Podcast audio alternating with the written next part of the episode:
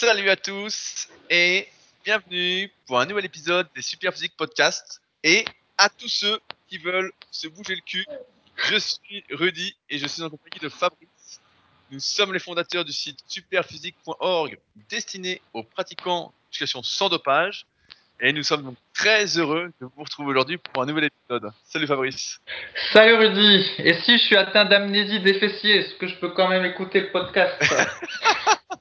Bah toi, je sais que tu as le cul mou, donc à mon avis, fais du hip trust. fais du hip trust. Donc pour ceux qui n'ont pas suivi le podcast de la semaine dernière, on vous invite à l'écouter parce que on a fait un petit sondage pour vous demander si vous souhaitiez qu'on soit euh, complaisant avec vous, qu'on soit euh, très gentil, etc. Euh, ou plutôt qu'on vous dise de vous bouger le cul, qu'on vous dise la vérité, plutôt que de prendre des pincettes. Et a priori, ceux qui ont répondu en tout cas, qui n'est pas la majorité des auditeurs, euh, nous ont dit qu'ils préféraient qu'on leur dise la vérité. Donc c'est pour ça le petit clin d'œil en début. On fait des podcasts pour ceux qui veulent se bouger le cul, pour ceux qui veulent changer, qui veulent progresser et qui veulent se donner les moyens de leurs, ambitions, pas pour ceux qui veulent manger des burgers tous les jours et euh, avoir des abdos. Ça, euh, c'est pas pour eux. À propos, est-ce que la semaine dernière, tu avais reçu un petit peu d'énergie cosmique de ma part pendant ta séance de cuisse? Parce que tu sais qu'on avait fait la séance de cuisse en même temps la semaine dernière. Ah oui, c'est vrai. Tu vois, il y avait une connexion euh, des deux bouts de la France. Et eh bah, j'étais en forme. J'étais en forme. Euh, j'étais plus en forme que la semaine d'avant. Bon, après, là, les cuisses, en ce moment, euh, je fais une grosse séance et je voulais la filmer justement pour YouTube. Je sais pas si vous suivez ma chaîne YouTube, mais en ce moment, chaque semaine, presque, je mets une vidéo où je me filme sur un exercice et où j'explique ma stratégie de progression, etc. Et où je suis une personne de la salle sur un truc qui ressemble sur le même exercice, mais qui a une autre stratégie de progression, souvent un de mes élèves. Et je voulais filmer justement ce que je fais au cuisse en ce moment, c'est-à-dire euh, des séries de 20 à la presse à cuisse. ah vas-y, dis ta séance en gros, juste les exos et les reps séries qu'on voit ce que t'envoies. Bah, je fais de la presse en série de 20, donc je fais 4 fois 20. Combien de temps de pause entre les séries? Là, je prends 2 minutes en ce moment, vu que je suis pas encore à fond à fond. Euh, mais sinon, je filmerai comme ça, vous verrez à quoi ça ressemble justement, du rest pause à la presse, à quoi ça ressemble vraiment. Voilà, faut pas attendre complètement les genoux, faut pas prendre 15 secondes entre les reps, etc. Enfin bon, je montrerai ça. Je fais du hack squat, on a un super hack squat hoist. J'avais déjà fait des vidéos, mais je le remontrerai dans une autre vidéo aussi parce que c'est intéressant pour avoir. Donc là, je fais 4 x 10 et euh, ensuite je fais du goblet squat. Donc tu vois, et après, bah, après je fais tout ce qui est ischio, donc euh, leg curl. Je fais du GHD. Euh, donc pour ceux qui ne savent pas, il y, a un petit débat j'ai vu en ce moment sur le forum Super là-dessus. Euh, qui est un super exercice. Et ensuite, je fais encore du banc lombaire. Et ensuite, je fais les mollets. Et ensuite, les abdos. ah ouais, t'envoies quand même. Donc ça fait 6-7 exos de, cuisse Ouais, ouais, bon, en, général, je fais trois chaînes postérieures. Voilà, bien ciblées sur ischio, fessier, etc. Et je fais du hip thrust et du soulevé de terre jambes tendues sans trop forcer, léger pour euh, ma mobilité, etc. Dans une autre séance. Ouais, d'accord. Euh, donc, ouais, ouais, en fait, je fais souvent on peut dire que. Et je fais du rameur aussi, euh, j'y reviendrai un peu après, qui fait aussi les cuisses. Ok. Donc je suis pas manchot, je suis pas manchot mon gars. Une bonne séance de cuisses alors. Ah oui, les, séries de 20 aux cuisses, si vous avez jamais fait, à chaque fois je le dis, euh, faites 4 séries de 20 à la presse, 4 séries de 20 au hack, petite dédicace à celui qui se reconnaîtra, et là vous avez des cuisses énormes. Là, il suffit de progresser là-dessus, vous allez avoir des cuisses énormes. Si vous faites seulement 4 x 8 à la presse, bon bah en général ça donne pas grand chose. Seulement un petit mal de genou à la fin parce que on est trop lourd. Donc, ok. Euh, euh, alors, je voulais rebondir sur quelques trucs rapidement parce que on m'écrit encore tous les jours pour ça. L'application SP Training est euh, bientôt. Je n'ai pas de date malheureusement à vous annoncer. Est bientôt disponible sur iOS, donc sur iPhone. J'ai une version d'essai sur mon téléphone que j'ai installé il y a deux jours donc on est en train de tester, voir si ça va aller, etc. En attendant euh, tous les différents tests, etc. Pierre continue euh, d'améliorer la version Android. Presque tous les jours, tous les jours, il y a une nouvelle version. Donc euh, ceux qui sont sur Android doivent avoir la mise à jour à chaque fois, etc. Donc là sur Android, elle marche nickel. On est encore en train d'améliorer des choses, etc. Mais sur iOS, ça devrait arriver. Donc dès que ce sera le cas, vous n'avez pas besoin de m'écrire. Je ferai une énorme newsletter. J'en parlerai sur le réseau, j'en parlerai en vidéo vous ne pourrez pas la louper. Et vous pourrez donc euh, bien l'utiliser. Pour ceux qui ne savent pas ce que c'est, vous pouvez aller sur sp-training.fr. On a fait un petit site qui explique ce que fait l'application pour vous. Et vous verrez, c'est plutôt novateur parce que personne ne le fait, encore une fois. Également, je voulais revenir sur la Villa Superphysique qui est maintenant officiellement prête. Comme je disais dans mon leadercast qui est sorti il y a deux jours, euh, prête à vous accueillir. Donc, s'il y en a qui sont de passage sur Annecy, qui cherchent où loger sur euh, Annecy, est aux alentours d'Annecy, qui veulent s'entraîner, parce qu'il y a la salle qui est pas loin, évidemment, le Super Physique Gym, ou euh, qui veulent, euh, je sais pas, qu'on fasse un coaching premium, qu'on voit leur programme ensemble, euh, peu importe, voilà. Et ben, ça y est, je suis prêt à vous accueillir. Donc, pour ce faire, il suffit juste de me contacter. Pour l'instant, je ferai pas de site, je ferai rien là-dessus. J'aime bien, euh, comme pour la salle, que ce soit de bouche à oreille. Ceux qui sont intéressés viennent, ceux qui sont pas intéressés, de toute façon, ceux qui suivent pas le podcast et les vidéos, bon, bah en général, euh, ils vont pas être trop intéressés pour venir à la Villa Super Physique, sauf si c'est des voyeurs. Et moi, ce que je veux, c'est pas des voyeurs, c'est des gens avec qui euh, discuter, avancer, évoluer. Donc, euh, donc voilà, si ça vous intéresse, bah, contactez-moi et euh, on verra ensemble comment on peut vous accueillir et passer des super moments pour mieux progresser ensemble. Également, je voulais refaire un petit point parce que on n'en parle pas souvent. J'en parlais avec Fabrice juste avant le podcast sur la super protéine végétale. Comme vous le savez, je suis euh, un peu plus euh, exigeant que Fabrice et que Street au niveau du goût des protéines en poudre. Et euh, bah là, ça fait 2-3 semaines que je prends bah, chaque jour ma super protéine végétale goût cacao. Et j'en suis super content. Franchement, bah, d'une part, ça m'a permis de réduire ma consommation de viande poisson. Donc, autant dire que, comme on sait que tout est plus ou moins pollué, on avait parlé avec 60 millions de consommateurs sur le poisson, et la viande, bon, c'était pas. Bon, il n'y a pas trop de débat non plus sur la viande, hein, on va pas refaire le monde. Mais donc, ça m'a permis de réduire ça, et surtout, ça coûte moins cher, et surtout, c'est bon. Là, on a les certificats d'analyse qui nous disent que voilà, c'est bio, c'est sain, il n'y a pas de polluants, etc. Donc, j'en suis vraiment super content.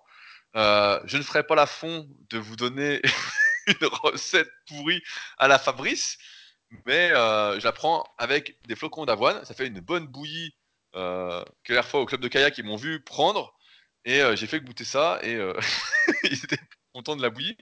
Mais sinon, c'est euh, assez bon en fait. C'est assez bon, donc donc voilà, je, je voulais en faire une petite pub parce que on n'en parle pas souvent de nos compléments, mais Super Physique a une boutique de compléments, sa propre marque de compléments, où on essaye de faire des compléments qui nous aident déjà personnellement. On a la chance de pouvoir faire des compléments euh, selon les compositions qu'on veut, avec les ingrédients qu'on veut, parce qu'on ne trouvait pas ce qu'on voulait sur le marché et pas au bon prix non plus. Et donc, à partir de là, on peut vous les proposer. Et donc, c'est directement sur superphysique.org. Et si vous cherchez une protéine en poudre, franchement, n'hésitez pas. Je le redis, mais la super protéine végétale ou cacao, euh, franchement, le goût neutre n'est pas compliqué, mais voilà, c'est un goût neutre. hein, mais le cacao, ça passe nickel en tout cas.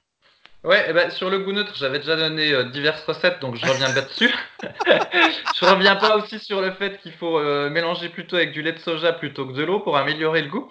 Et donc là, je suis en train de tester avec de la betterave rouge. Donc Ah une idée, eh, c'est pas, c'était une idée de mon pote Kowok. Et lui, il met tous des légumes avec. Et c'est vrai que j'avais plutôt l'habitude de mettre des fruits. Et donc maintenant, je vais tester avec des légumes. Et donc là, je commence le test avec la betterave rouge. Et euh, ça se boit, c'est rafraîchissant tout ça. Donc euh, voilà, encore des tas de nouveaux tests euh, en perspective. Oh, ça va être horrible. Je sens Non. que. Ah là, Non, non, non, non, c'est pas mal. Et en plus, comme dans la betterave rouge, t'as euh, un peu de bétaïne. Et bah, j'ai remarqué que chaque fois qu'il y avait un nom qui commençait en in, tu cherches le nom de la substance Studai euh, plus, je sais pas moi, euh, euh, force ou endurance. Et à chaque fois que ça finit en in, c'est bon pour la force ou l'endurance. Enfin, je plaisante un peu, mais on a l'impression que chaque fois qu'il y a un acide aminé ou une substance, euh, on trouve des études qui disent que euh, c'est plein de bénéfices euh, pour la santé. Alors, ma foi, on va voir ce que donne euh, la, bête- la betterave rouge et la bétaïne euh, euh, en, pour, euh, sur ma performance. Voilà. Ah, on, attend ça, Fabrice, on est curieux. Est-ce qu'on peut annoncer aux auditeurs que tu ne seras pas là pendant quelques semaines? Que tu Euh, vas euh, lâchement ouais, nous abandonner Eh oui, oui, ben, je ne serai pas là au mois de, au mois d'octobre, mais euh, c'est pas grave, ça te permettra de reprendre un petit peu l'ascendant pendant que je serai pas là. Je ferai les questions et les réponses. Euh, je voulais également en profiter pour remercier ceux qui ont laissé des commentaires sur SoundCloud suite au dernier podcast. Euh, je crois que c'est Étienne et Jérôme euh, qui ont parlé d'endurance fondamentale. Euh, vu que Fabrice me charriait euh, régulièrement sur euh, mon petit rameur. J'ai d'ailleurs fait mon petit 5 km hier. Belle cuisse à la salle m'a dit que j'étais trop rapide et que c'était pas de l'endurance. Moi, j'avais pas l'impression de forcer du tout. Mais le lien, en tout cas, qu'avait mis Jérôme sous le précédent podcast était fort intéressant. Je l'ai dévoré. Et donc, j'en ai profité suite à ça, ce matin, parce que j'ai fait un peu de kayak au lac d'Annecy, pour poser des questions à l'entraîneur d'aviron, en fait, pour savoir comment les mecs s'entraînaient à l'aviron. parce qu'ils font aussi énormément de rameurs, énormément de cardio. Et leur distance phare, en fait, c'est le 2 km. Donc, ça, je le savais déjà. Mais je lui ai demandé comment il s'entraînait pour progresser sur le 2 km. Est-ce qu'il faisait comme nous, on faisait en athlétisme quand j'étais gamin Pour progresser au 1000 mètres, par exemple, on faisait 4 fois 500 mètres avec 3 minutes de récupération. Euh, autant qu'on voulait faire sur le 1000 divisé par 2 aux 500 mètres. Et puis voilà, c'était ça l'entraînement pour le 1000 mètres. Alors je m'imaginais que les mecs faisaient genre 6 fois 500 pour améliorer le 2000.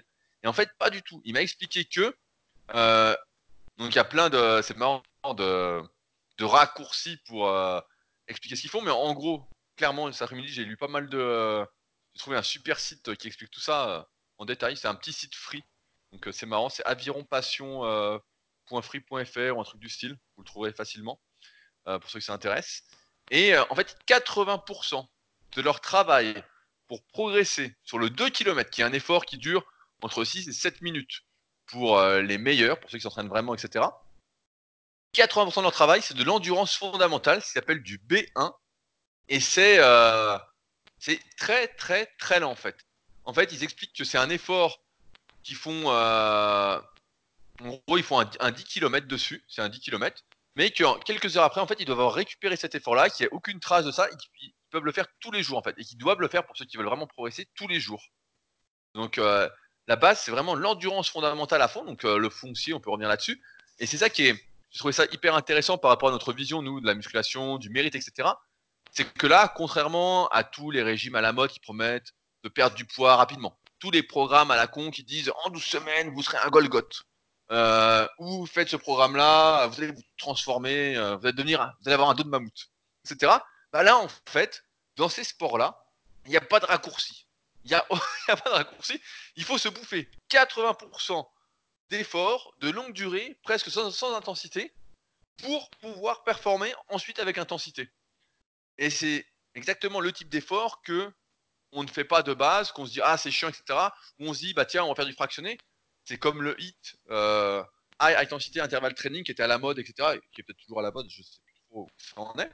Qui était l'entraînement fractionné par intervalle, etc. Où on disait que euh, les rumeurs, les idées reçues à la con disaient que c'était aussi bien qu'une séance de cardio, ça brûlait autant de calories, c'était mieux pour la santé, etc.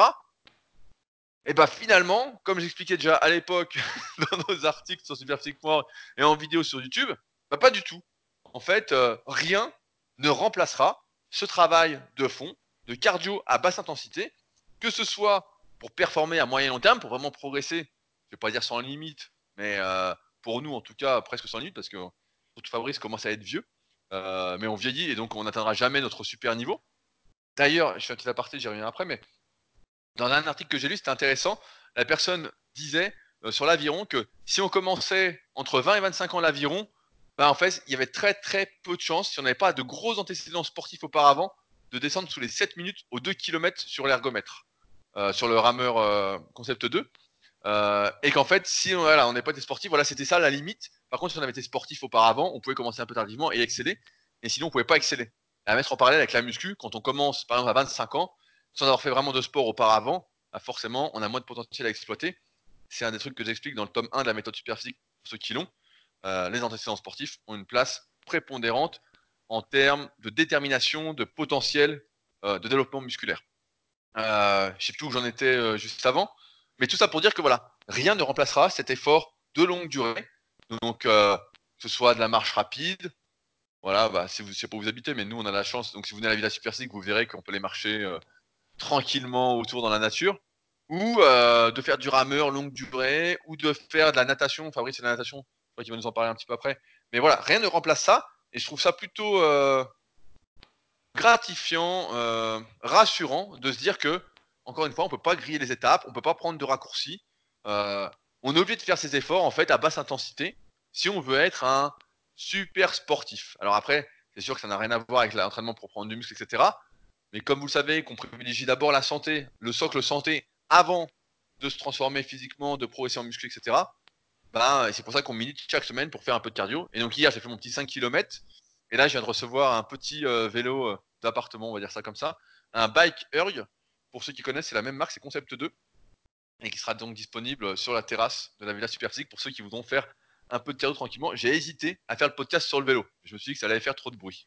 je vous ai épargné ça. Donc, euh, je trouve ça assez euh, intéressant de voir qu'on peut pas euh, prendre de raccourcis. Qu'en penses-tu, Fabrice? Oui, oui, bah, en fait, tout ça, moi, je le savais déjà. Et je, m'en étais aperçu euh, bah, parce que déjà quand j'étais adolescent, en fait, je faisais déjà un peu de course à pied et de la muscu. Et après, euh, autour de la vingtaine, je n'avais plus fait que de la muscu. Alors je sais plus, peut-être trois fois par semaine ou quelque chose comme ça. Et même avec euh, une certaine, avec un certain effort, tu vois, en étant essoufflé pendant les séances. Et puis un jour, je me suis remis à recourir. Et en fait, je me suis rendu compte que j'étais une grosse quiche, en fait. aussi simple. Je me suis dit, mais je suis pourri, quoi.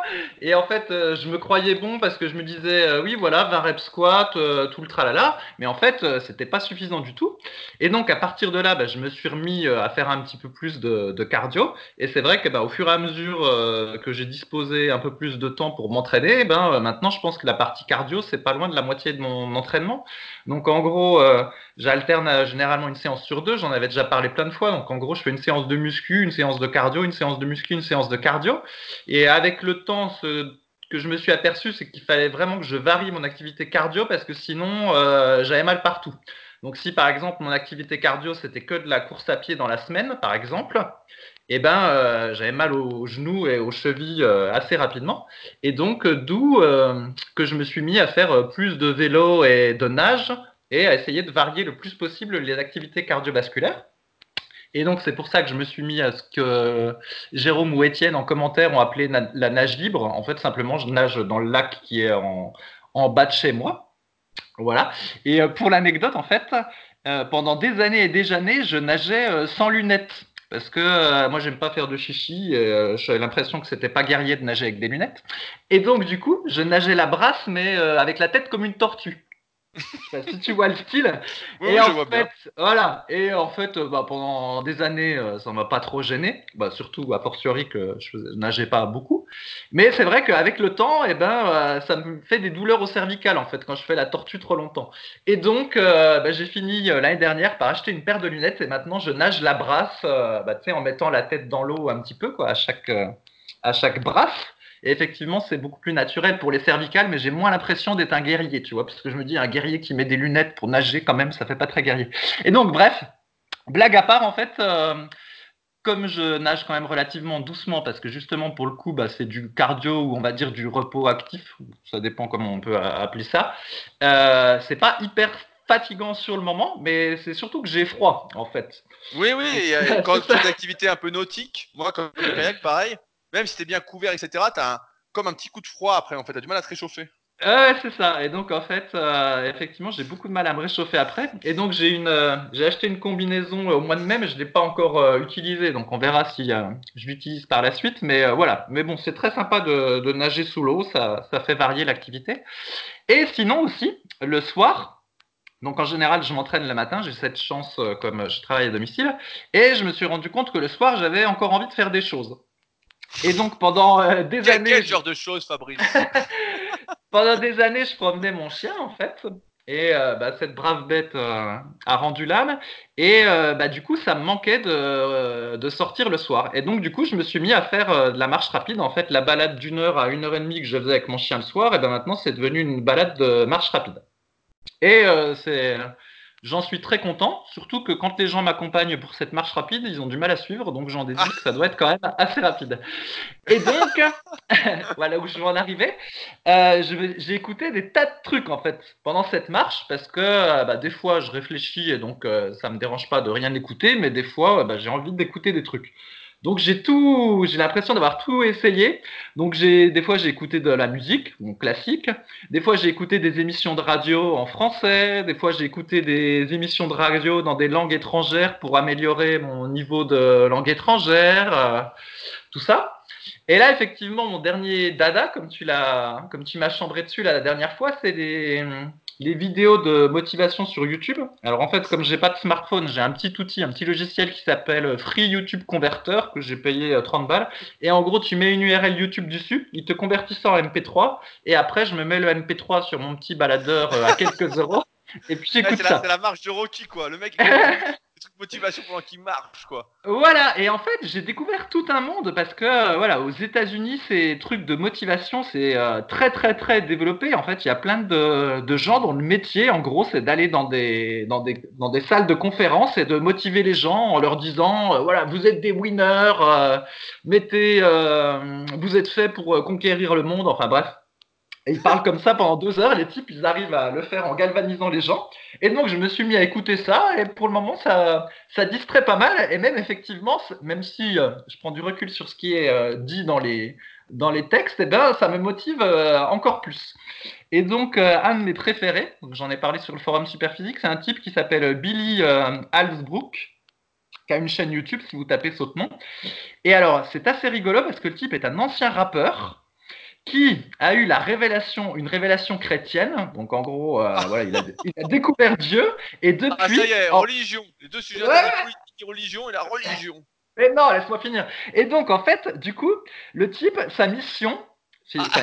il s'est donné comme mission d'impacter positivement euh, les gens en leur donnant de la motivation pour euh, réussir ce qu'ils veulent accomplir dans la vie. Et donc du coup, ces, ces speeches sont un petit peu différents des speeches des autres qui parle moins de Dieu, mais qui ressemble plus à des trucs de coach de euh, football américain, tu vois. C'est un peu ce, discours-là. Euh, vous êtes des winners, vous allez y arriver, euh, vous faut de la volonté, etc. Alors que ces discours à lui sont un peu mieux pensés. Et après, il faut faire abstraction de, Dieu si vous croyez pas en Dieu. Et puis, ça passe. Donc, et voilà. Et donc là, c'est ma phase où j'écoute des musiques de motivation. Et, le mec donc, rentre, chez lui à 22h, il dort plus de la nuit. enfin, mais donc, bah, toujours est-il qu'au final, bah, ça fait du sport euh, tous les matins et puis une bonne heure de marche rapide tous les soirs. Et c'est vrai que du coup, j'ai la patate, forcément, en écoutant en plus des trucs euh, qui te motivent à fond. Et ben euh, voilà. Et tout ça pour dire qu'effectivement, dans le temps, quand je faisais que trois séances de muscu par semaine, même en ayant l'impression de me défoncer pendant les séances, bah, j'étais pas un athlète complet du tout comme l'a expliqué Rudy, euh, on manquait beaucoup d'endurance à, cette époque-là. On ne se rendait pas compte à quel point il fallait euh, compléter par du cardio et que quelle que soit l'intensité de ta séance de muscu, quel que soit le nombre de séries que tu fais, et on s'est toujours dépouillé sur les cuisses. On n'a jamais été du genre à pas entraîner les cuisses. Et eh ben ça donne pas le cardio. Donc euh, voilà. ça, ne donne pas le cardio parce que l'effort en fait est beaucoup trop court en muscu. Voilà, ça dure 30 secondes, allez, une minute si on est sympa. On prend au moins une 30, deux minutes de récup, allez, on est sympa, on va dire ça si c'est pas 3 ou 4 minutes, si on force vraiment. Donc finalement, l'effort est trop court pour déclencher euh, une vraie adaptation au niveau cardiaque, quoi. Une adaptation cardiaque qui sert dans la vie de tous les jours. Ça va servir si on fait un effort très court. Et moi, je me suis rendu compte de ça en plus. C'est quand je fais, par exemple, quand je reprends le kayak, euh, parce que j'en ai pas fait durant l'hiver, etc. Cette année, je vais essayer d'en faire. J'ai acheté des vêtements exprès. Mais euh, quand je reprends, j'ai les épaules qui congestionnent en fait on sent qu'on. Tu te souviens quand avais, euh, tu faisais des topics à l'époque sur le forum, tu avais les épaules qui congestionnaient quand tu te lavais les dents. Eh oui, oui, bien sûr. Donc voilà, et en fait, quand tu quand as ça, c'est vraiment que tu es sous-entraîné en fait. C'est pas que tu es surentraîné.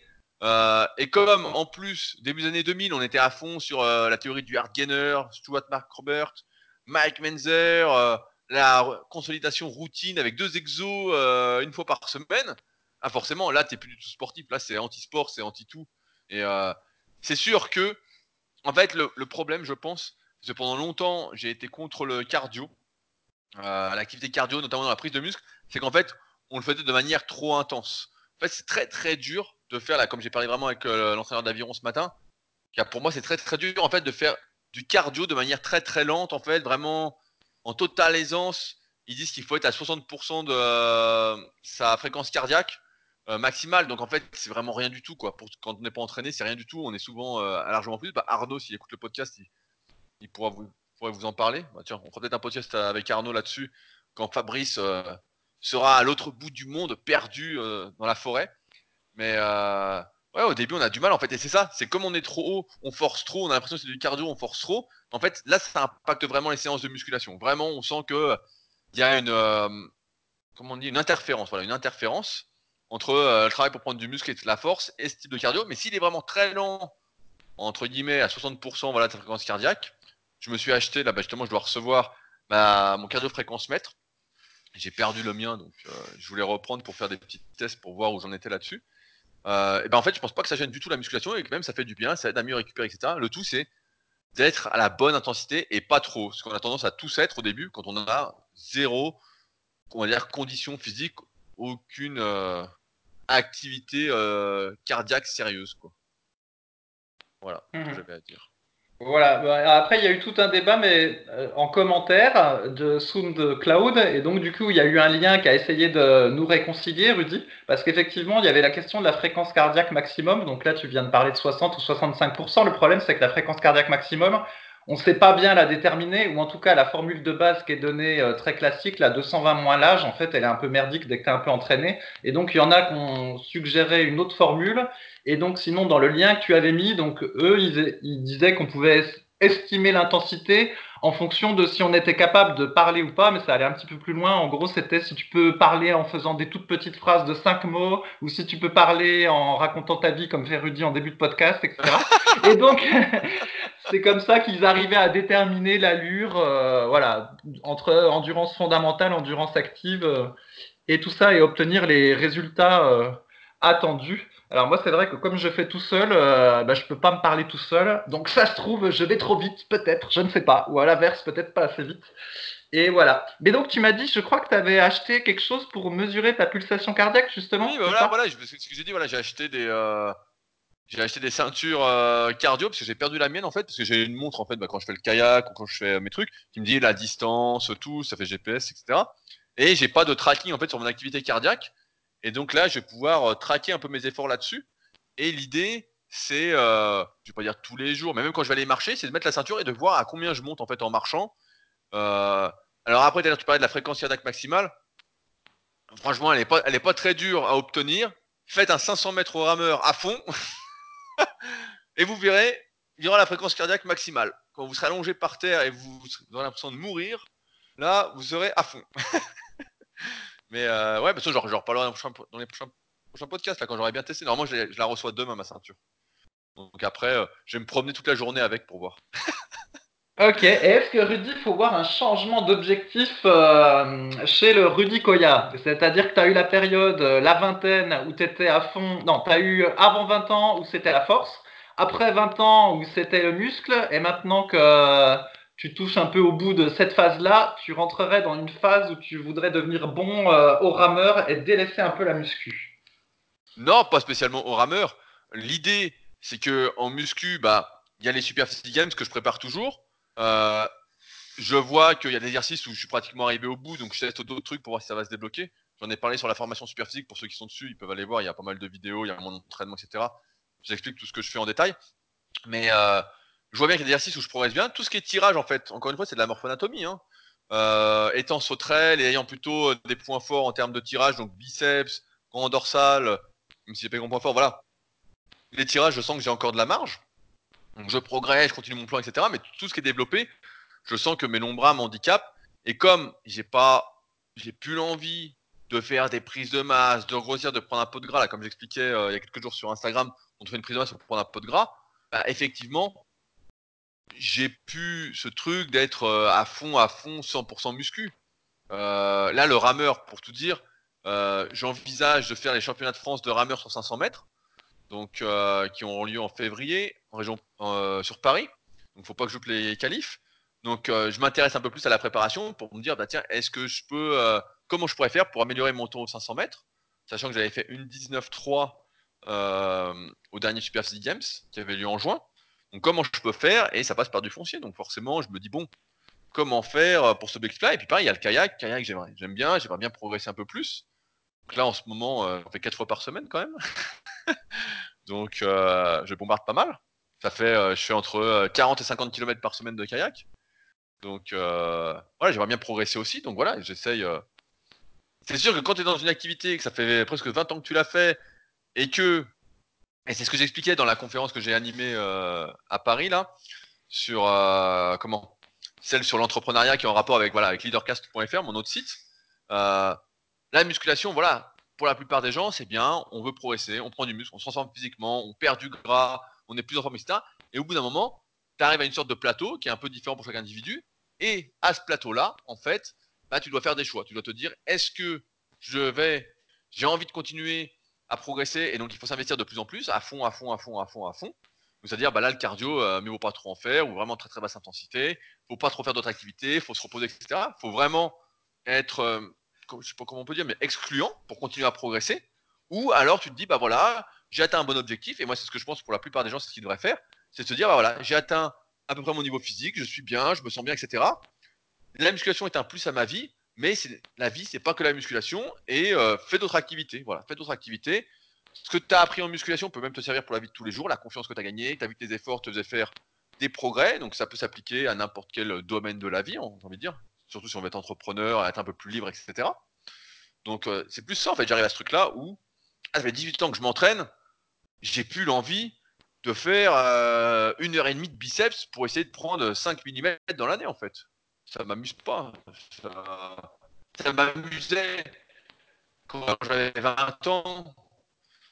Et encore, euh, voilà, jusqu'à 25 ans, ça m'amusait.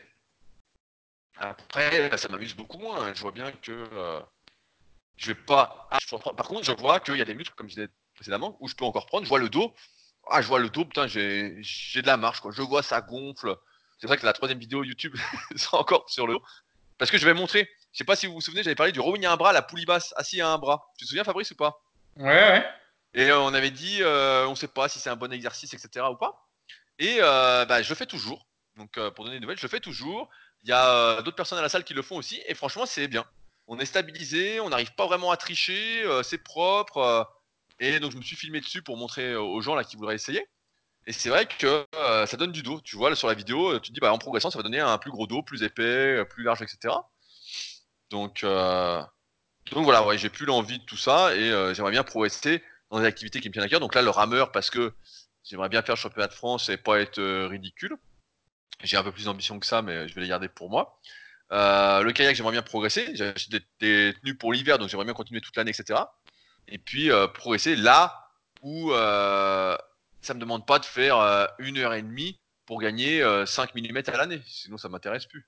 C'est pas. Euh, tu vois, quand les mecs disent, par exemple, t'as pas de mollet. Ah, mais écoute, mon gars, j'ai fait pendant un an deux fois 45 minutes de mollet par semaine, avant le dos et avant les pecs. Je forçais comme un dingue, je prenais de la force, etc. J'ai pris 0,5 mm, 0,5 cm en un an.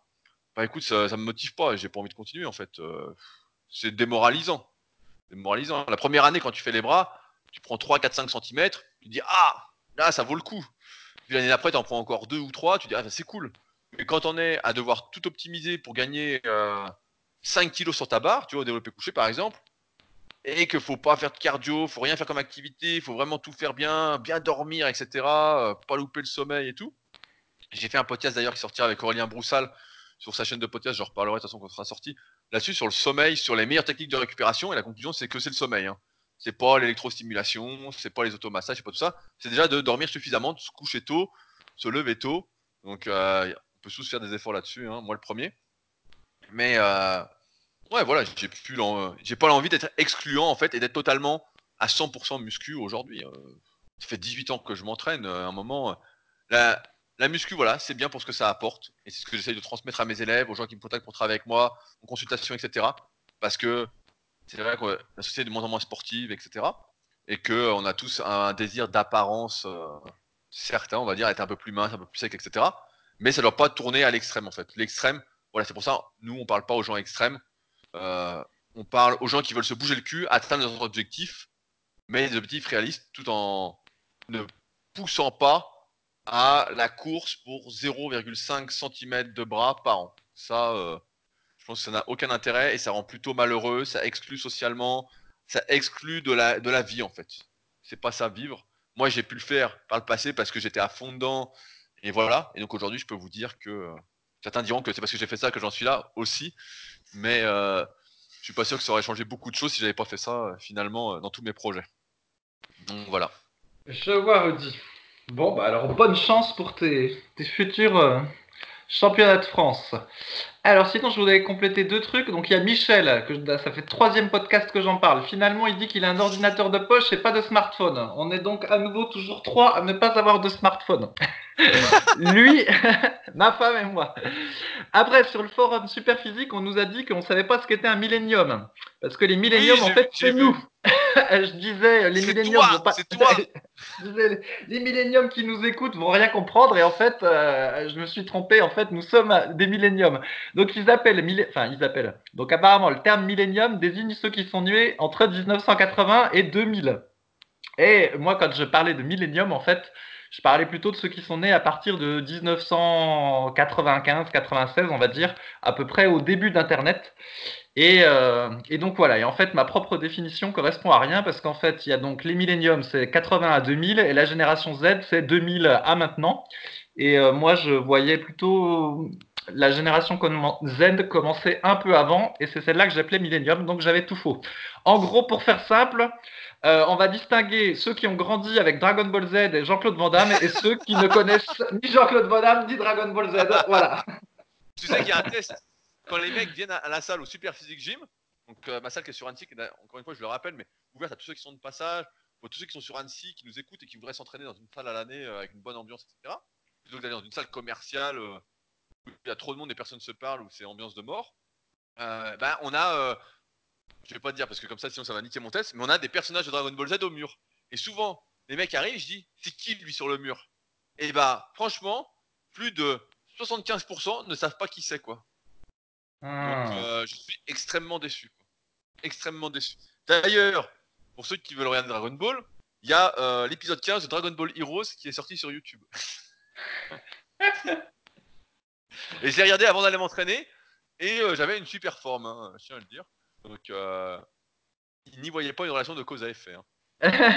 non mais on, on est vraiment fan de Dragon Ball Z parce qu'en fait euh, c'est des types qui passaient leur temps à s'entraîner pour devenir plus forts et plus musclés. Donc euh, c'est quelque chose qu'on aime bien même si comme tu l'as dit euh, eux pouvaient pousser le concept dans un paroxysme parce que c'était un dessin animé et nous on peut pas parce qu'après on n'a plus de vie sociale et on est malheureux. Mais bon c'est quand même le principe de s'entraîner pour avoir des résultats et on aime bien.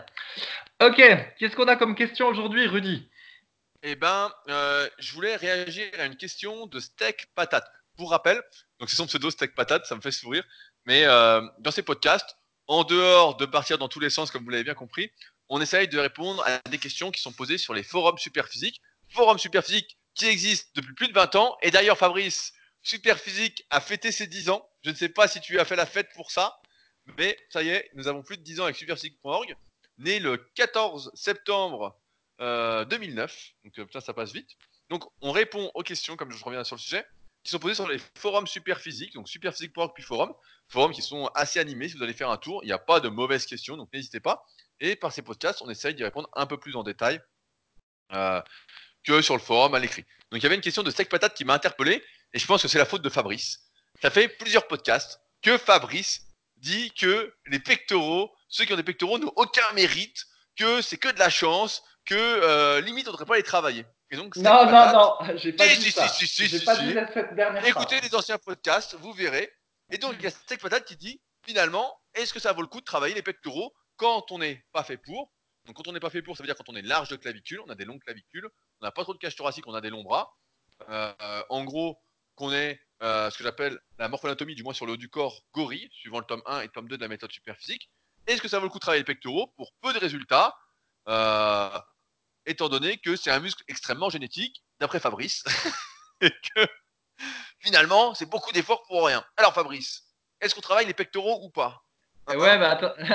non, mais déjà, la, la question, faut pas la poser comme ça, parce que si tu dis je travaille pas mes pectoraux, en gros, ça veut dire je fais plus de mouvements de développé. Et ça n'a quand même pas de sens de plus faire de mouvements de développé, parce que c'est des, c'est un mouvement euh, important qui implique euh, plein de muscles. Donc, même si tu chopes pas énorme de pectoraux en faisant des développés, ben, euh, ça reste un mouvement où tu vas prendre euh, un peu d'épaule, un peu de triceps, euh, un peu de dorsaux, et qui doit être fait parce que euh, euh, c'est bien de multiplier les angles de travail et les mouvements euh, en musculation. Donc euh, la question se pose pas en fait. Il faut faire les pectoraux, mais effectivement, euh, si t'as pas la morphologie pour, je maintiens, t'en auras jamais beaucoup. Voilà, bah, c'est la vie, c'est comme ça quoi. et contrairement, Ouais. Et contrairement à Rudy qui a abandonné euh, pour les mollets, moi je continue à entraîner les mollets. Bon, par mais contre, moi aussi, moi aussi je fais les mollets. C'est juste que j'ai pas envie d'y passer 45 minutes. Donc je fais 4 séries en fin de séance cuisse, sans trop forcer, ça étire, ça congestionne un petit peu, et puis voilà.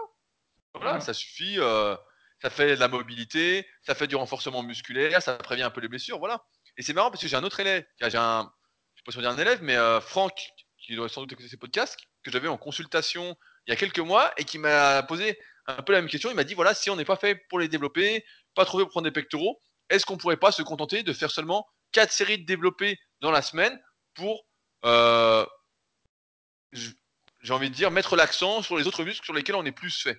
C'est vrai que souvent, ce qu'on voit, c'est que les, la majorité des gens ont tendance à mettre l'accent sur les pectoraux, sur la de développer, à l'inverse des tirages. Et donc, on voit des mauvaises postures, on voit des douleurs d'épaule arriver, etc. CF, le podcast sur les douleurs aux épaules, vous pouvez l'écouter, euh, c'était hyper intéressant, je pense, euh, avec toutes les solutions, euh, ce que vous avez ou presque. Et je trouvais que c'était une question qui était assez légitime. C'est vrai que si on n'est pas fait pour, que ça nous fait plus de mal que de bien, qu'on a du mal à trouver des développés qui nous correspondent, etc. Alors après, normalement, on doit toujours pouvoir en trouver.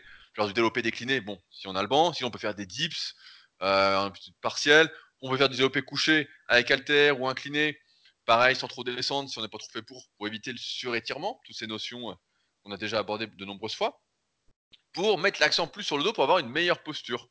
Parce que c'est vrai que notre vie, euh, on est tout le temps assis, toujours penché en avant, etc. Et donc, euh, donc je pense qu'il y a moins, à l'inverse, quelqu'un qui dirait, voilà, je fais que 4 séries de rowing pour le dos et euh, 4 séries de tirage pour le dos dans la semaine et je fais 20 séries de développé, et là on lui dirait, bon, non, là ça va pas, là tu vas te niquer. ça va pas, va pas aller. Mais à l'inverse, je trouve que c'est pas déconnant en fait. C'est pas déconnant de se dire, je délaisse un peu le travail des pectoraux parce que je suis pas fait pour. Finalement, ça m'importe pas plus que ça. Donc Franck, il a dans les 40 ans, donc forcément il est plus trop axé comme un jeune de 20 ans. il n'est pas obsédé par l'aspect visuel non plus. Il veut d'abord durer, être en bonne santé, etc. Mais je crois que c'était une bonne idée. Une bonne idée finalement, quand... c'est ce qu'on répète à longueur de journée. Là aujourd'hui, j'ai sorti sur la formation super physique, donc méthodesp.com, euh, une vidéo avec des exemples de programmes sur les points faibles, sur différents points faibles, etc. Quel programme je conseillerais, pourquoi, les techniques, etc.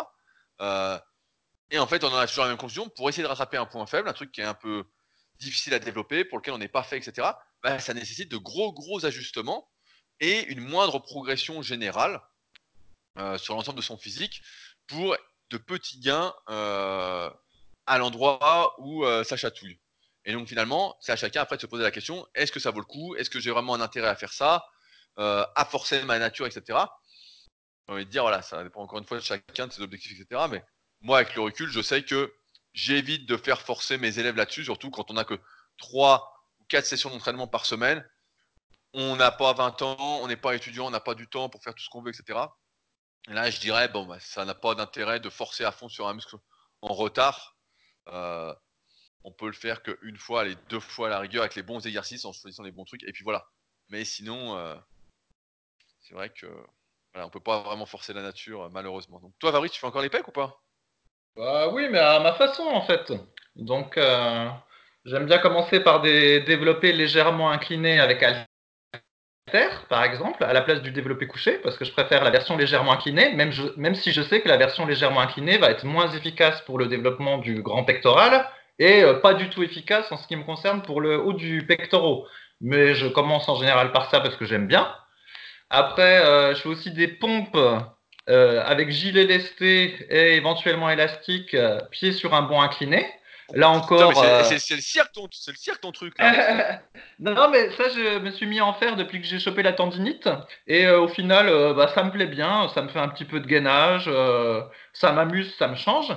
Et puis après en troisième exo un peu de pullover et puis comme ça bah, du coup ça me fait un travail varié, ça, ça étire et, et, tout va bien.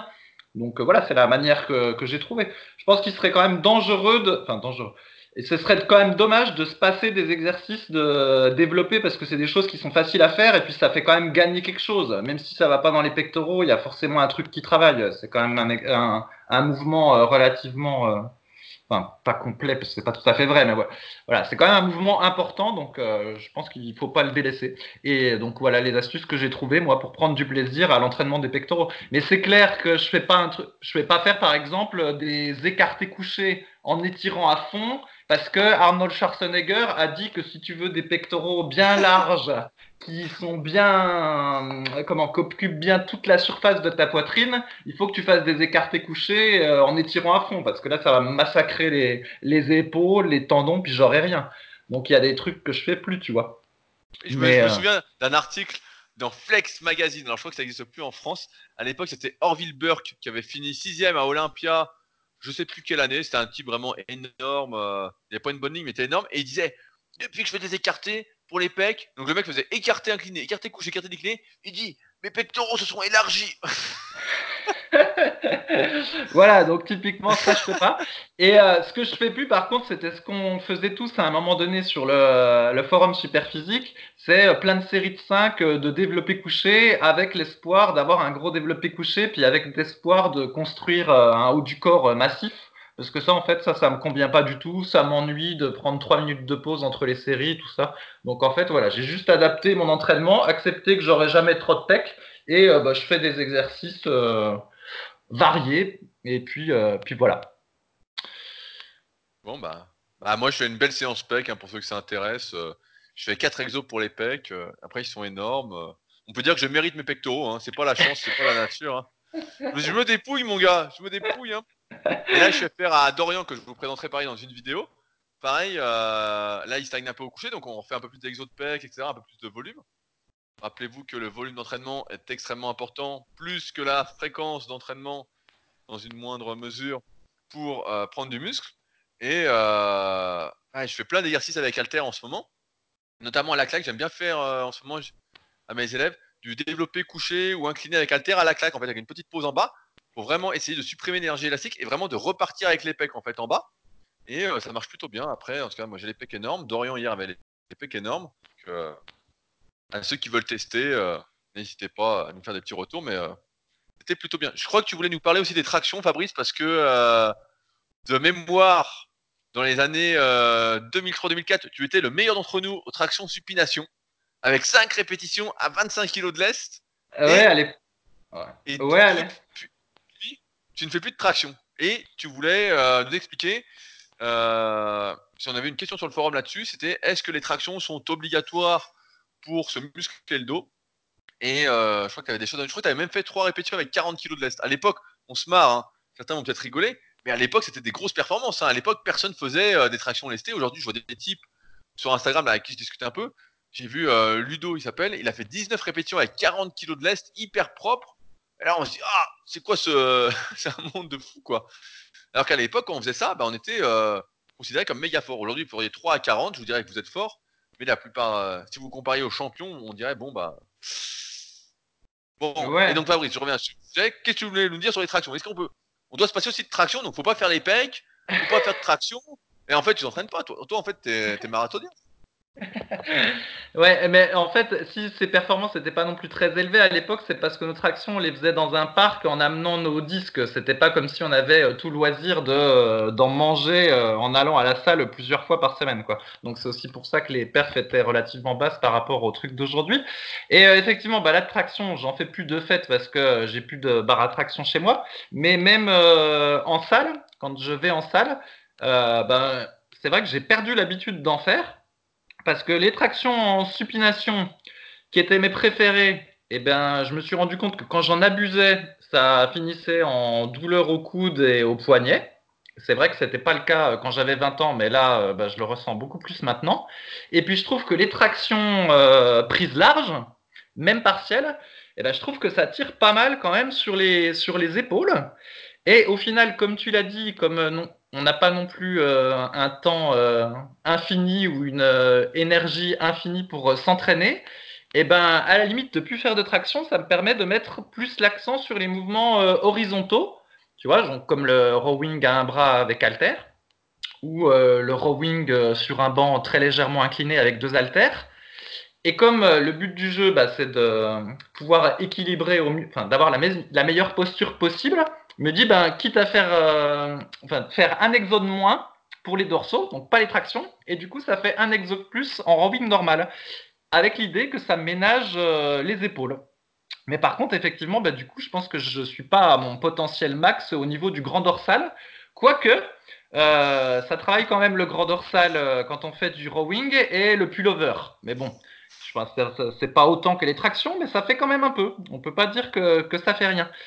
Et quand tu regardes les, machines modernes, en fait, pour travailler le, grand dorsal, euh, souvent le tirage, il n'est pas strictement vertical, en fait. Tu vois, la, trajectoire, elle va être convergente et la barre, quand tu vas être, euh, enfin la poignée de la, de la machine, quand tu vas la prendre en haut, elle va pas être euh, au-dessus de ta tête, tu vois, elle va être un petit peu en avant pour pas trop stresser l'épaule. Et c'est vrai qu'avec le temps, euh, vraiment on a cette impression, et c'est aussi écrit dans le livre Méthode de l'avier 3, que les mouvements où le bras est complètement au-dessus de la tête, donc comme le développé nuque, ou justement les tractions à la barre fixe prise large, c'est quand même assez stressant pour l'articulation de l'épaule. Et du coup, effectivement, j'ai posé la question est-ce que euh, c'est si bien que ça de faire des tractions? Est-ce qu'il ne faudrait pas plus faire encore des mouvements de rowing euh, horizontaux, enfin, autour de, ce, de cet autour de cet angle, plutôt que voilà, un mouvement de tirage vertical, tu vois De la même façon qu'on a abandonné le développé militaire parce qu'on pense que c'est un exercice trop dangereux, euh, pourquoi il faudrait encore faire des, des tractions à long terme euh, dans sa pratique de musculation? C'est ça l'idée. Ouais, bah après, en fait, comme j'ai expliqué, bah, tu regardes pas mes vidéos parce que t'en as rien à foutre, quelle honte. Mais euh, en fait, je pense que les gens se font surtout mal aux tractions. Un, d'une part, c'est parce qu'ils manquent de force, et deux, c'est parce qu'ils sont trop orientés sur la performance en fait et qu'ils tirent donc encore une fois n'importe comment. Donc dans les deux cas, c'est une mauvaise technique parce que quand on fait des tractions, comme je l'ai montré dans la vidéo de dimanche qui s'appelle euh, Progresser aux tractions en partant de zéro, à partir du moment où on active bien le grand dorsal et le trapèze inf, en fait, on cale l'épaule en fait. Et donc l'épaule, en fait, même en bas, elle n'est pas lâche en fait, sauf qu'on fait du race pose, etc.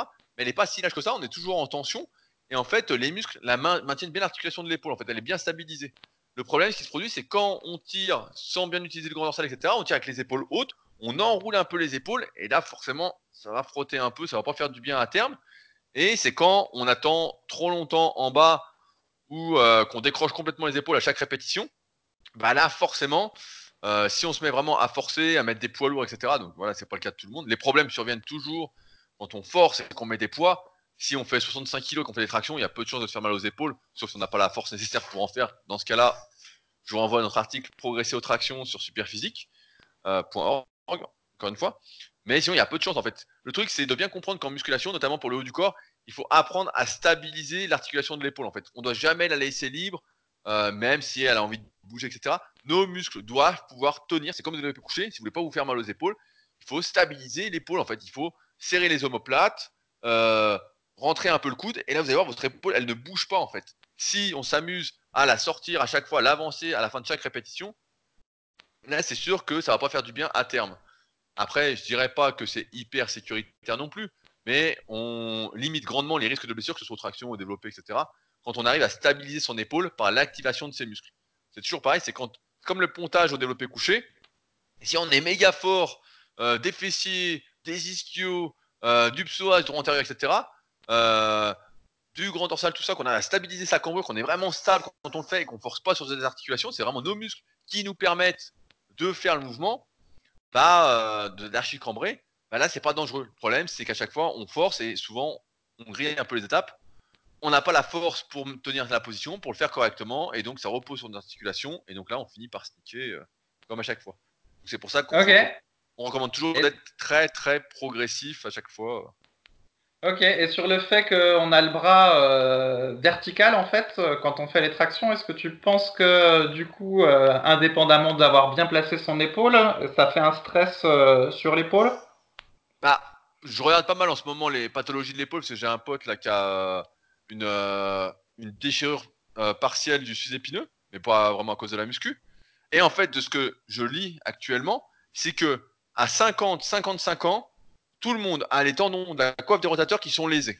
Souvent, c'est le sus-épineux qui pète comme ça, d'un coup, presque sans prévenir. En fait, c'est vraiment l'âge qui est un facteur d'usure de l'articulation. Donc, on va voir avec les années si c'est le cas ou pas. Mais après, c'est toujours pareil. C'est si tu abuses je pense que tant de part et d'autre d'articulation, les forces sont équilibrées. Si tu fais plein de mouvements au-dessus de la tête, mais que tu fais plein de mouvements où tu abaisses l'épaule, où tu actives le grand dorsal, le trapèze 1, le rhomboïde, etc., je vois pas trop où est le risque en fait. Parce que tu as la force en fait pour équilibrer les tensions et pour stabiliser l'épaule. Le mauvais truc, ce serait par exemple, euh, je sais plus là, bas tu vois, à la conférence que j'animais à Paris sur l'analyse morpho-anatomique, ce que je montre dans le top 2 de la méthode superphysique, il y avait euh, Jérémy qui avait les omoplates décollées. Et donc, euh, bah, il y a de fortes chances que voilà, il ait passé de trapèze euh, moyen, inférieur et aussi de grand dentelé. En fait, et ça, le grand dentelé, c'est un truc qu'on ne parle pas. Mais le grand dentelé, il sert à plaquer les omoplates. Et donc, si on a un grand dentelé qui est inexistant, bah ouais, euh, c'est sûr que euh, ça peut pas bien finir en fait, parce que on n'équilibre pas les forces. Je crois de plus en plus en fait à s'équilibre des forces de part et d'autre des articulations pour la longévité. Comme tu disais tout à l'heure, voilà, les on disait les développés, voilà, on si on en fait qu'un dans la semaine, c'est pas très grave si l'objectif c'est pas les pecs, etc. Par contre, il faut faire plein de tirages pour compenser ces mauvaises habitudes. Donc, euh, j'y crois pas trop en fait. Je crois euh, à un manque d'équilibre des forces de part et d'autre de l'articulation qui fait que. Pour ça, j'aime bien, moi, tous les cas, j'aimais bien. Pour ceux qui n'ont pas d'objectif vraiment de développement musculaire à fond, etc., c'est trucs un peu agoniste-antagoniste. Tu fais des tractions, euh, tu tires, bah après, il faut faire un, développé, par exemple. Après, voilà, on n'est plus dans l'objectif 100% body là, mais euh, tu fais un développé couché, tu fais un rowing après, tu vois. Et on avait remarqué, pour avoir déjà essayé ça, je sais pas si tu avais remarqué ça, mais le lendemain, tu as beaucoup moins de mauvaises courbatures. Tu sens pas que tu as été surétiré, tu sens que tu es bien en fait. Et quand tu fais pas ça, bah tu sens que c'est un peu moins bien.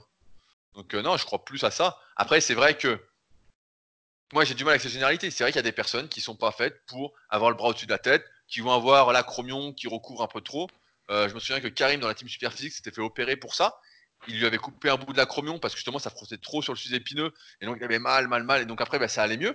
Ça, c'est des trucs un peu génétiques. Il suffit de faire une radio. De toute façon, si vous avez mal à l'épaule, vous aurez le droit à radio, échographie, peut-être IRM, etc. pour voir ce que vous avez. Mais euh, je pense que pour la plupart des gens, en fait, c'est plutôt un problème de déséquilibre dans le programme d'entraînement et d'activation des muscles. Mais c'est vrai que ça, personne ne l'explique, encore une fois. C'est pour ça que, tu vois, j'ai fait des formations euh, muscle par muscle, ce qu'on appelle les formations superphysiques, donc sur rudecoya.com, pour justement montrer ces trucs que personne ne montre, en fait. Ces trucs où on ne dit pas, voilà comment tu dois tirer, par exemple, votre action, comment tu dois pousser au développé, comment tu dois faire un exercice de biceps. T'as plein de mecs, pareil, aux exercices de biceps, on peut dire, ouais, le cœur incliné, c'est dangereux. Ouais, c'est dangereux. Euh, pour les épaules, si tu n'arrives pas à bien stabiliser les épaules, si tu prends une inclinaison qui n'est pas en rapport euh, avec ta mobilité d'épaule, des muscles rotateurs internes de l'épaule, si euh, tu fais un mouvement pareil qui n'est pas en rapport avec ta longueur de biceps quand tu forces, voilà, tout peut être dangereux en fait. Mais là, pour l'épaule, de ce que je lis en tout cas actuellement, je vois que c'est vraiment l'âge qui fait la différence et que c'est très rare qu'un jeune se pète un sous-épineux qui est le muscle donc pour lequel il ne faudrait pas mettre les bras au-dessus de la tête. Voilà. Je pense que les tractions sont quand même moins dangereuses qu'un développé euh, militaire.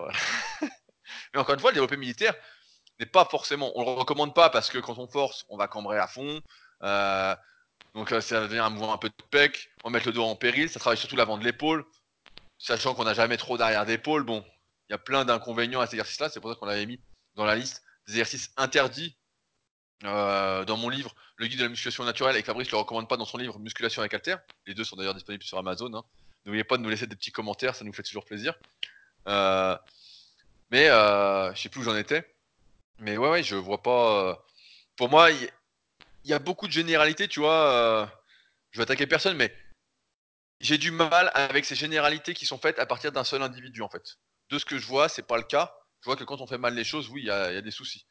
Et là, le bras au-dessus de la tête, bah ouais, si tu fais plein de mouvements au-dessus de la tête et rien pour abaisser les épaules, ah, tu vas le payer. C'est sûr que si tu as les épaules hautes toute la journée, tu as euh, les épaules dans la tête, bah là, euh, ton sous-épineux va vite s'irriter, euh, ça va pas faire du bien. Sinon, euh, traction, pour moi, il n'y a pas. Si tu les fais bien, comme j'ai montré dans la vidéo, en activant tout, le risque est quand même assez limité. Je dirais plus, c'est plus les coudes qui vont morfler si tu tends à chaque fois les bras en bas, que tu mets lourd, que tu forces.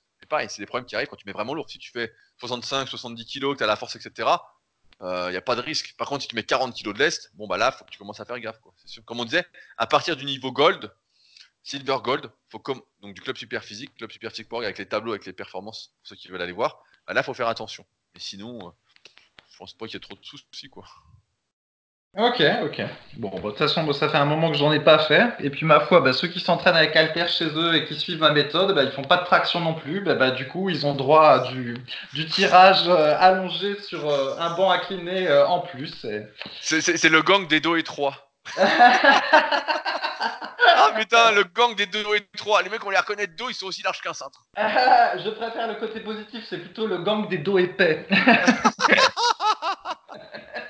de ceux qui ont abusé du rowing à un bras avec Alter.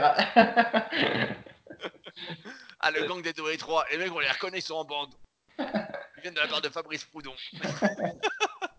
C'est lui. Il les a créés de toutes pièces. Le type pourri, quoi. Il a rendu les mecs pourris, quoi. non, ils sont pas pourris. Je suis sûr que grâce à moi, ils auront beaucoup moins de pathologies d'épaule que ceux qui ont voulu faire les cacous puis faire des perfs aux tractions euh, lourdes et que ça se trouve dans 20 ans, euh, on s'apercevra qu'en fait les tractions lourdes, fallait pas en faire. Ah, mais c'est c'est sûr que mieux vaut, comme je dis à, à mes élèves et je dis dans tous les- toutes les formations que je fais là, mieux vaut avoir un dos trop épais qu'un dos euh, large, en fait. hein. L'épaisseur de dos protège quand même beaucoup plus, surtout si on l'a acquise. C'est- pas vraiment parce qu'on est doué qu'on tire n'importe comment. Souvent, il y a des mecs comme ça, ils ont un dos de fou et ils tirent n'importe comment, les types. Les tractions sont dégueux, les rowings sont dégueux, il n'y a pas de mouvement d'épaule, il n'y a pas de serrage d'omoplate, il n'y a rien. Et puis ils ont un dos de fou. Bon, ça, ça s'appelle un coup de chance. Bon, eux, euh, ils sont pas vraiment protégés euh, des blessures. Mais pour tous les autres qui ont acquis grâce à la bonne technique, aux beaux exos, etc., et qui ont un dos vraiment épais, eux, ils sont quand même sacrément protégés. Je crois que c'est un mec là. Je crois que c'est le docteur euh, Russin, un américain, qui disait justement, euh, donc je l'ai sur Instagram, j'aime bien ce qu'il raconte. Euh, forcément, ça va souvent dans mon sens. Trait de caractère euh, humain. Euh, il disait, pour une pathologie de l'épaule, ayez un dos plus épais, un upper back plus développé, et ça va réduire drastiquement, je sais plus quel pourcentage il donnait, les douleurs aux épaules, les problèmes aux épaules. Bah, là, c'est assez véridique dans tous les cas. Plus on a le dos épais, mieux c'est, et je sais pas si on peut avoir le dos trop épais. Ben non, je pense pas. Ben non, c'est bien mon avis. Donc euh, voilà la suprématie de l'entraînement avec Alter sans traction. euh. bon allez, j'arrête avec ma, j'arrête Ah, le avec gang, blague. le gang des dos étroits, je vais le mettre dans le titre du podcast. Alors, T'as euh, intérêt à mettre le gang des dos épais, Rudy. Hein. Sinon, ça va gueuler. le gang des vertèbres apparentes. ah, j'imagine trop le gang qui marche et qui écoute de la musique de motivation, quoi. Et en plus, en plus, quand tu t'entraînes avec Alter, comme je recommande, Rudy, en plus, tu n'as pas le problème du grand dentelé. Parce que du coup, comme le pullover est le seul exercice qui travaille, on va T'as dire, les, de base. t'as les- pompes aussi qui font bien le grand dentelé. Exactement, tout à fait. Mais comme le pullover est un des exercices les meilleurs euh, pour le grand dentelé, et que ben il y en a euh, dans tous mes entraînements de musculation avec haltère parce que c'est le seul exercice qui travaille de manière directe, si on peut dire, le grand dorsal. Et ben tous ceux qui font euh, la méthode de mon livre, sauf pathologie, ils font, ils mangent tous du pullover. Et en plus, dans les programmes débutants, euh, je rajoute des pompes parce que je me suis rendu compte que euh, pour les débutants, enchaîner des pompes après des développés couchés avec haltère, c'était euh, largement suffisant pour eux et c'est une manière de travailler le gainage et le grand dentelé.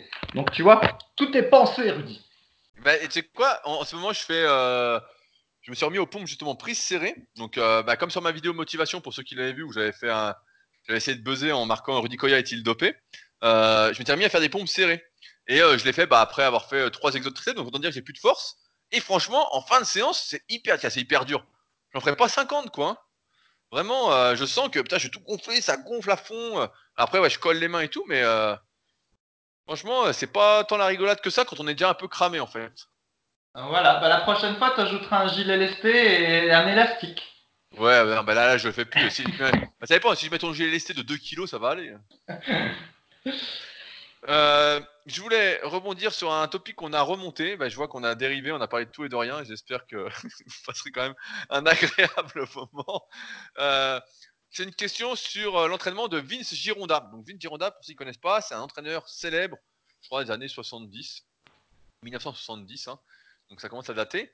Et euh, il avait parmi ses conseils une sorte de méthodologie d'entraînement qu'il recommandait et qui avait fait un peu euh, fureur quand c'était revenu sur le devant de la scène mi-2010. Donc là, j'ai le topic sous les yeux. C'était voilà 2010. Euh, Il y a un mec, il y a Looping, je me souviens de Looping, euh, qui avait laissé un résumé du livre, etc. euh, sur le forum Superphysique. Et donc là, il y a quelqu'un, il y a Lena qui a remonté le topic et qui nous demande nos retours sur cette méthode. Donc la méthode, c'est en fait de faire 8 séries de 8 avec 30 secondes de récupération de mémoire. donc Fabrice, que penses-tu du 8 x 8 avec 30 secondes de récupération? Toi, qui n'aime pas prendre de longtemps de récupération entre les séries. Est-ce que c'est une bonne méthode pour prendre du muscle ou y a-t-il mieux à faire? Est-il un meilleur compromis? Ouais, alors bah, c'est simple. Quand il y a, quand on lit quelque chose comme ça sur euh, une méthode euh, nouvelle, enfin elle n'est pas nouvelle, une ancienne qui redevient nouvelle ou quelque chose qui est un peu différent de ce que nous on recommande, il faut à chaque fois repenser aux trois facteurs de croissance musculaire que Rudy a très bien expliqué dans un article invité euh, sur le site Musculation Alter et qu'on a, dont on a déjà parlé plein de fois aussi dans le podcast. Donc c'est simple. On a dit que les trois facteurs c'était le stress mécanique. En gros, c'est le poids qu'on va soulever. Le stress euh, métabolique, on va dire, ça va être le, nombre de séries, de, répétitions, le volume euh, d'entraînement. Et après, il y a la progression, c'est le fait de progresser euh, dans les charges. Et après, on regarde comment ça, ça s'applique à la méthode proposée. Et donc, a priori, avec la méthode de Vince Gironda, puisque ça utilise des barres et des haltères, on peut imaginer qu'on va être capable d'augmenter les poids au fur et à mesure des séances. Euh, éventuellement en faisant des cycles. Donc le facteur numéro 3, a priori, on l'a. Après, le facteur numéro 2, le stress métabolique, euh, là, a priori, on va l'avoir à, fond, parce que comme les temps de repos vont être euh, faibles, on va beaucoup congestionner, on va bien ressentir son muscle, on aura des bonnes sensations, tout ça, tout ça. Et donc, le facteur 2, on va l'avoir à plein aussi, le stress métabolique. Et en fait, là où ça va pêcher, ça va être sur le stress mécanique. Parce que bah voilà, quand vous prenez que 30 secondes euh, entre les séries, bah là pour le coup le muscle euh, a pas bien le temps de récupérer. Et donc pour pouvoir être capable de faire les 8 séries de 8 répétitions, il va falloir utiliser une charge euh, assez faible en fait. Et du coup, bah, on va pas avoir le facteur numéro 1, qui est le stress mécanique. Bon, en général, on dit que bah, voilà, pour avoir des résultats en muscu, il faut tourner autour de 70% de son maxi. Mais bon, c'est vraiment grosso modo, hein, vu que sur les exercices d'isolation, nous, on n'hésite pas à monter à 20 répétitions, voire plus. Et du coup, ça veut dire qu'on travaillerait plutôt avec 60% de son maxi. Mais évidemment, personne n'a testé son maxi aux élévations latérales, ça n'aurait pas de sens. Mais en gros, euh, sur les exopolyarticulaires, en général, il faut être euh, autour de 10-12, entre 8 et 12 reps. Et puis sur les exercices... Euh, euh, monoarticulaire, il faut être euh, par exemple entre 12 et 20 à peu près. Et donc là, avec la méthode de Vince Gironda, euh, eh ben, même en faisant 8 répétitions, on va utiliser des charges probablement trop légères pour optimiser la, la, prise de muscle. Et donc, du coup, probablement, c'est pas une bonne méthode, la méthode de Vince Gironda. Et moi qui ai fait vraiment des tas de tests au niveau des temps de récupération, parce qu'on sait que grosso modo, Idéalement, en fait, il faudrait presque prendre 3 minutes entre chaque série pour bien laisser au muscle le temps de récupérer le plus possible et de pouvoir le réentraîner en utilisant le poids le plus euh, optimum possible pour stimuler sa croissance. Sauf que 3 minutes, c'est vachement long, ça fait des séances de fou. Après, on ne peut pas faire le nombre d'exercices suffisant qu'on voudrait faire pour euh, travailler sous tous les angles et prévenir les blessures. Donc du coup, on descend. Donc Rudy, généralement, il recommande autour de 2 minutes. Et moi, mes tests, c'est que éventuellement, on peut même descendre à 1 minute 30 sur euh, la plupart des exercices polyarticulaires et une minute sur les exercices d'isolation. Et euh, encore, quand on est sur euh, aussi peu de temps de repos, eh ben, des fois on sent qu'en fait on a, on a le muscle qui est un petit peu asphyxié et en fait on n'arrive plus à monter le, on n'arrive plus à lever le bras ou à faire l'exercice au bout de quelques séries. Alors qu'en fait, il aurait suffi de se reposer peut-être 15 secondes en plus, par exemple 1 minute 15 à la place de 1 minute, et puis on aurait peut-être gagné 2 reps. Et donc, du coup, on sent que c'est peut-être des temps de repos trop courts et que du coup, on perd en tonnage, entre guillemets, parce qu'on ne s'est pas assez reposé euh, entre les séries. Et donc, du coup, la 30 secondes, à mon avis, c'est que c'est vraiment trop court, en fait. Donc, ça va faire des entraînements sympas. On va avoir une bonne congestion, des bonnes sensations. Quoique euh, au squat, 30 secondes, c'est vraiment très peu. Je pense qu'au niveau du gainage, ça va être problématique. On va dire que pour beaucoup d'exos, ça va être sympa. Euh, ceux qui font pas, qui n'impliquent pas le gainage, mais que voilà, ça va pas être très efficace euh, pour prendre du muscle. C'est ça l'histoire. Pendant longtemps, sur le forum, sur le forum Superphysique, il y en avait qui pensaient qu'on s'adaptait à tout. Et donc, euh, on pouvait se dire, bah, au fur et à mesure, on prend toujours 30 secondes de pause entre les séries, puis petit à petit, euh, le corps va s'adapter, puis il récupère, le muscle récupérera en 30 secondes. Et moralité, on pourra s'entraîner 30 minutes, faire plein d'exos et avoir le meilleur des deux mondes.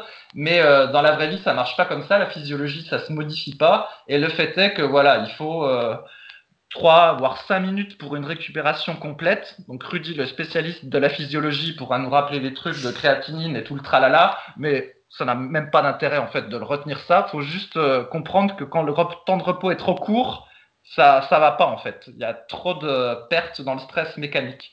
Et donc voilà, l'optimum c'est plutôt le compromis, on va dire, c'est plutôt 1 minute 30, 2 minutes et éventuellement 2 euh, minutes 30, 3 minutes euh, en fin de cycle ou sur certains exercices très difficiles. Voilà. Ce que ouais, non, mais c'est vrai que une minute, ça fait. Bah, je reviens pas sur Gironda, t'as bien fait le truc, hein, mais euh, le 8 x 8, vous pouvez fuir. Mais c'est vrai qu'une minute, ça fait quand même assez court, hein, même sur l'isolation. Ou alors c'est l'unilatéral, mais qui a moi une minute. En fait, j'ai remarqué aussi que plus on avait de muscles, plus on congestionnait. Donc c'est pour ça que j'ai écouté un podcast cette semaine qui expliquait. Où est-ce que j'ai écouté ça? Je sais plus où j'ai écouté ça, que justement, tu avais une quantité de muscles en fait euh, optimale pour le sport et que au-delà, en fait, c'était un peu handicapant au-delà du poids que ça représentait, etc. Et moi, j'ai remarqué aussi que des fois, tu as trop de muscles, en fait, tu congestionnes euh, pour rien. Donc ça, c'est que le système, je reviens sur ce qu'on disait au début de podcast, le système aérobie n'est pas assez développé, du moins localement, il n'y a pas assez euh, de réseau vasculaire, il n'y a pas assez de mitochondries, etc. Ça respire mal dans ton muscle, on va dire, on va simplifier ça comme ça. Euh, et donc, une minute, moi je sais que je récupère pas, je congestionne trop vite, etc. Une 30, je vois que ça passe sur pas mal d'exercices. Mais après, dès que je force, euh, c'est impossible. En fait, c'est plus comme si plus tu avais de muscle, plus tu pouvais pas enchaîner comme si c'était un peu handicapant. Donc toi, Fabrice, je comprends que tu n'aies pas ce problème vu que tu es parti du gang des dos étroits. Mais, euh...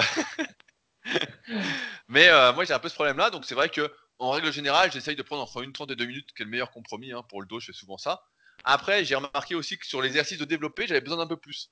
Et c'est drôle parce que j'ai l'impression aussi, avec le recul, que les exercices pour lesquels on n'est pas fait de base, encore une fois, CF analyse morpho-anatomique, il y a un podcast spécial là-dessus, sinon, encore une fois, tome 1, tome 2 de la méthode SP. Euh, et eh ben, comme on lutte contre sa nature, la nature se rappelle à nous en nous disant qu'il n'y a pas assez de récup. Il n'y a pas assez de récup. Et donc, je vois bien que là, sur mes développés, bah, je suis toujours obligé de prendre 2, 30, 3 minutes. Sinon, ça ne passe pas, quoi. Sinon, euh, je suis vraiment obligé de mettre très léger et je crame très très rapidement parce que comme j'ai des longs bras, bah, ça fait plus d'efforts à faire et euh, ça gonfle plus vite. Enfin bon, c'est le bordel quoi. Mmh. voilà. Donc euh, finalement, voilà, une 32 minutes et euh, là où on est moins fait, bah, un peu plus. Après, il faut se rappeler que ça reste quand même une séance de sport et c'est vrai que comme tu l'as dit, je crois que ça, on peut même aller jusqu'à 8-10 minutes pour récupérer un effort, même plus si on a vraiment fait un maxi, un truc de fou. Joseph Pognier, défunt Joseph Pognier, recommandait 15 minutes entre chaque série quand on forçait, etc donc qui était un champion de développé couché et qu'on avait interviewé sur superphysique.org. Hein, vous pouvez lire l'article, il était super. Franchement, il sentait, euh, il sent la vie, il sent la fonte. Mais euh, après, voilà, c'est à chacun de faire en fonction de ses contraintes. Pour mes élèves, en général, voilà, je pars sur une 32 minutes et après, on adapte en fonction des cycles, en fonction des objectifs, en fonction du temps. Mais ça reste le meilleur compromis entre stress, tension mécanique, stress métabolique et ensuite progression. Et s'il y a besoin de plus, bah, on prend un peu plus. Mais il faut avoir du temps.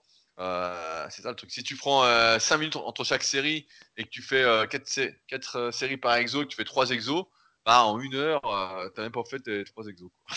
ouais, il y a ça, puis il y a qu'aussi la plupart des gens vont être incapables de se concentrer pendant 5 minutes entre les séries. C'est trop, tu, te fais, tu te fais un peu chier, quoi. T'as as du mal à rester focalisé sur ta séance, alors qu'avec un temps de repos plus court, tu, tu vas, voilà, t'es dedans, tu vas aussi euh, congestionner un peu plus, donc euh, du coup c'est un peu plus agréable. Donc euh, bref, c'est pour ça que les durées, voilà, c'est de notre expérience, c'est celle, c'est celle qu'on a donnée. Après Pommier, Pommier c'est c'est complètement différent parce que c'est de la force athlétique. Lui son but c'est de développer la force maximum, donc d'avoir le maxi le plus gros, développé couché. C'est pas non plus l'optimum pour prendre du muscle. Hein.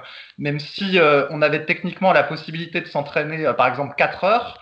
Euh, il n'est pas dit que prendre 15 minutes de pause entre chaque série dans une séance de muscu dont l'objectif est l'hypertrophie musculaire, ce serait finalement si efficace que euh, d'en prendre que par exemple que 3. À mon avis, là, ce serait peut-être trop. Et euh, voilà, ce que je voulais ajouter, c'est que voilà, moi j'ai fait plein de tests parce que ça fait longtemps que je m'entraîne et puis ça m'amuse, ça me dérange pas entre guillemets de niquer une séance. De se sacrifier. voilà, de me sacrifier. Et bah, voilà, j'ai constaté vraiment des fois, il y a, y a certains exos euh, d'une séance à une autre, selon qu'on ajoute 10 secondes de pause ou qu'on enlève 10 secondes de pause, et eh ben soit on gagne plus de reps, soit au contraire ça s'écroule. Et donc bah euh, voilà, c'est comme ça que je suis arrivé sur les durées les durées que je préconise dans mon livre.